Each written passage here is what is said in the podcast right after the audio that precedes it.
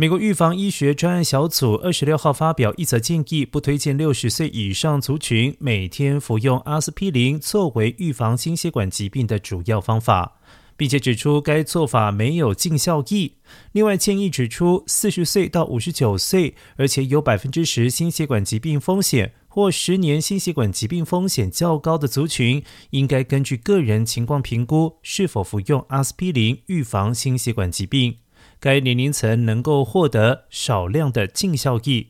而每天服用阿司匹林数十年来被广泛推荐用来预防心脏疾病和中风，但近来证据显示，对于大部分健康的人来说，风险可能大于潜在的益处。随着年龄增长，可能会导致胃部或者是大脑出血的几率增加。